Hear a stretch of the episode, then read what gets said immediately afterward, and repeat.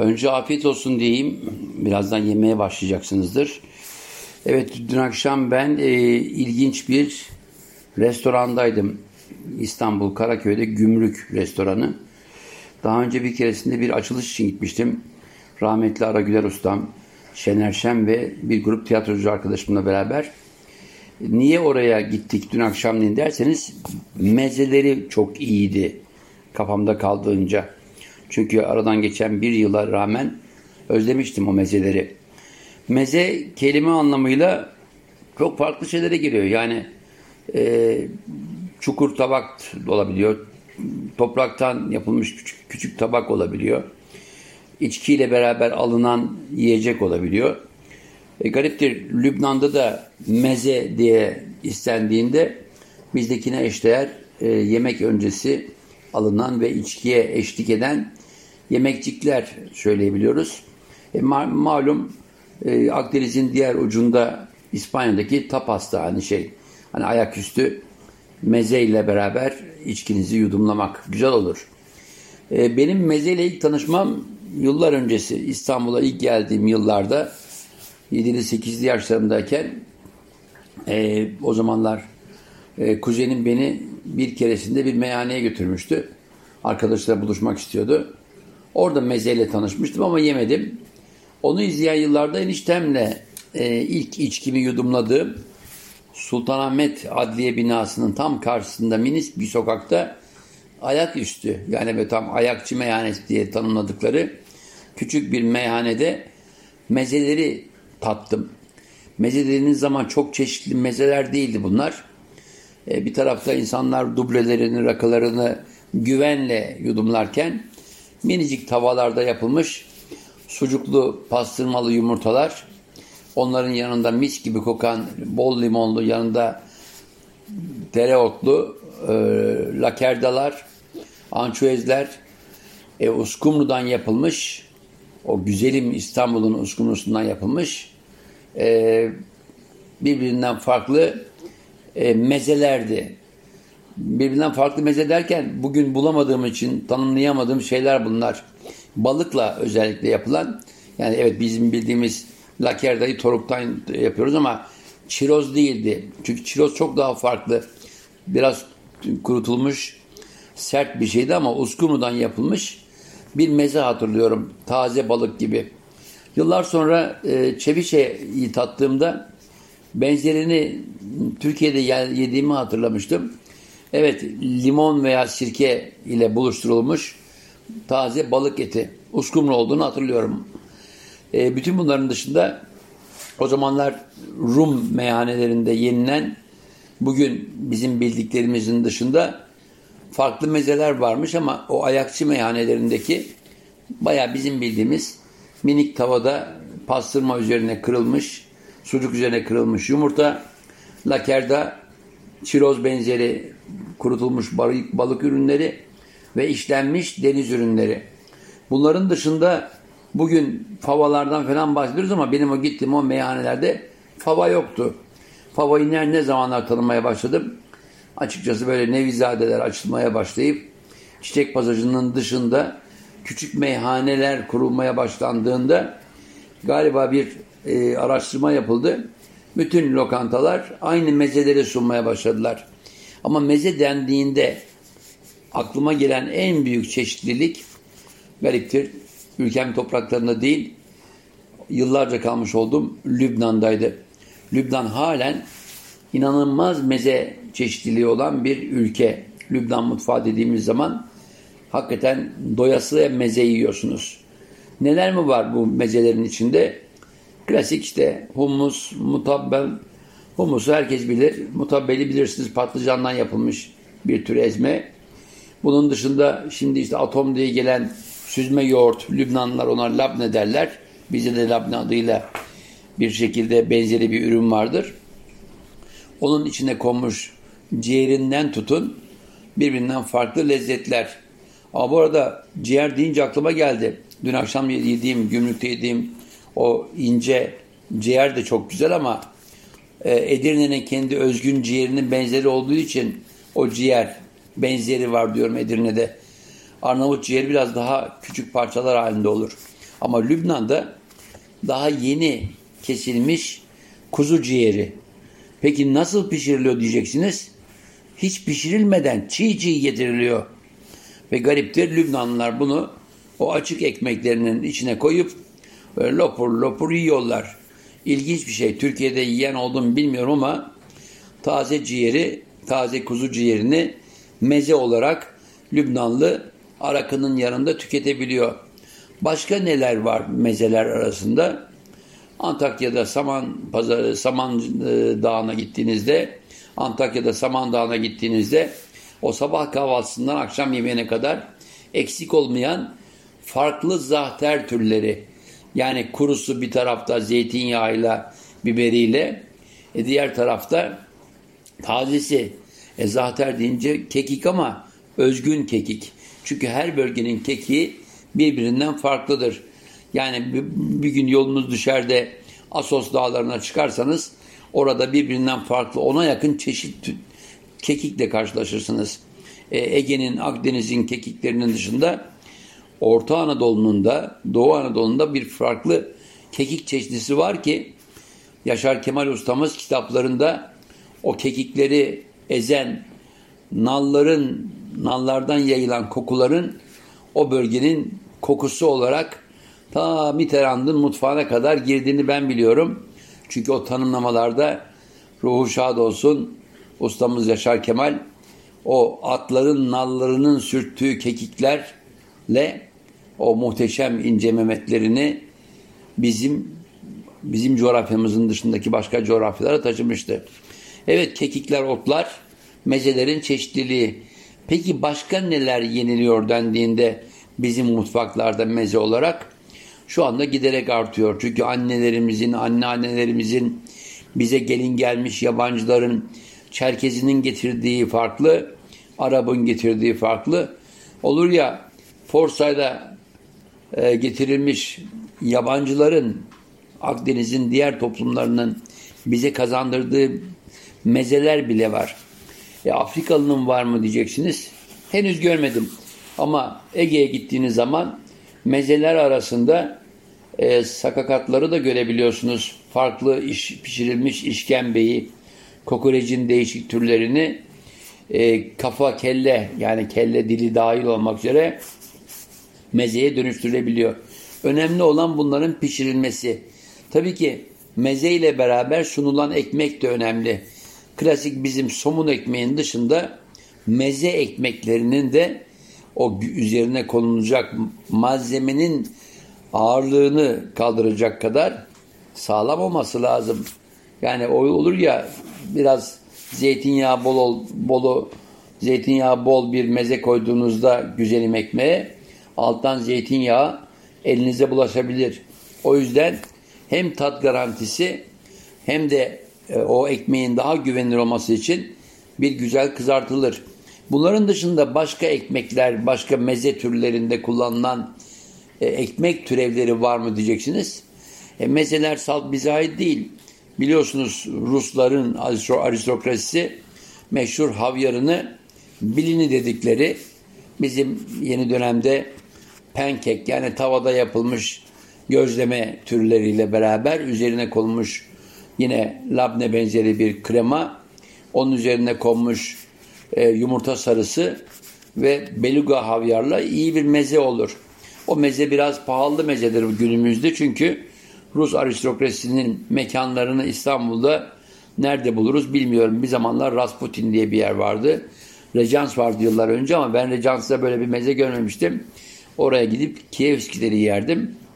Şimdi bütün bunlar dünyada talep üzerine değişen menüleri oluşturuyor. Dün akşamleyin yediklerimizde örneğin felafel yeni girdi Türkiye mutfağına günümüzde girdi. Tabii ki bunun en büyük etkeni de Suriyeli mülteci kardeşlerimiz. Onlarla beraber girdi. E, Lübnan'dan gelen, o bölgeden, Güneydoğu e, coğrafyamızdan gelen çok farklı ama çok farklı meze Türkleri, türleri var. E, bunlar arasında neler var? E, tabbulesi, mutabbele dediğimiz gibi bu arada fattuşe dediğimiz içi bol maydanozlu e, kavrulmuş e, yağda kızartılmış e, güzel ekmek parçacıkları ve çam fıstığıyla e, tadlandırılmış limonlu, bol zeytinyağlı maydanoz salatası. Biraz farklı oluyor e, tabuleden fattuşe. E, limonu bol olduğu için maydanozun dışında ilaveten salata da koyabiliyoruz. Bütün bunlar bizim meze çeşitliliğimiz. Peki komşu coğrafyalardan bizi etkileyen başka meze türleri var mı? Her coğrafya kendi ürettiğini farklı coğrafyalara taşır. Örneğin Gürcistan'a gittiğiniz zaman meze olarak yanınıza çok da güzel bir pide gelebilir. Güzel bir Gürcü e, pidesi niye olmasın? O pide başka sofralara gelir. Bazılarında meze olur. Bazılarında minik küçük lezzet e, tadımları haline dönüşebilir. Bugün Antep mutfağında içme olayı nedense son dönemlerde yasaklansa bile iyi bir Antep restoranında geçmişte müthiş zengin bir meze çeşitliliği vardı. Hele dönemine göre değişir bu mezeler. Örneğin Anteplilerin yapmış olduğu demin pideden bahsettim. Çok müthiş Antep peyniriyle yapılmış tarhunlu bir küçük pide düşünün. İnanılmaz lezzetli. Çünkü içindeki otlar olağanüstü.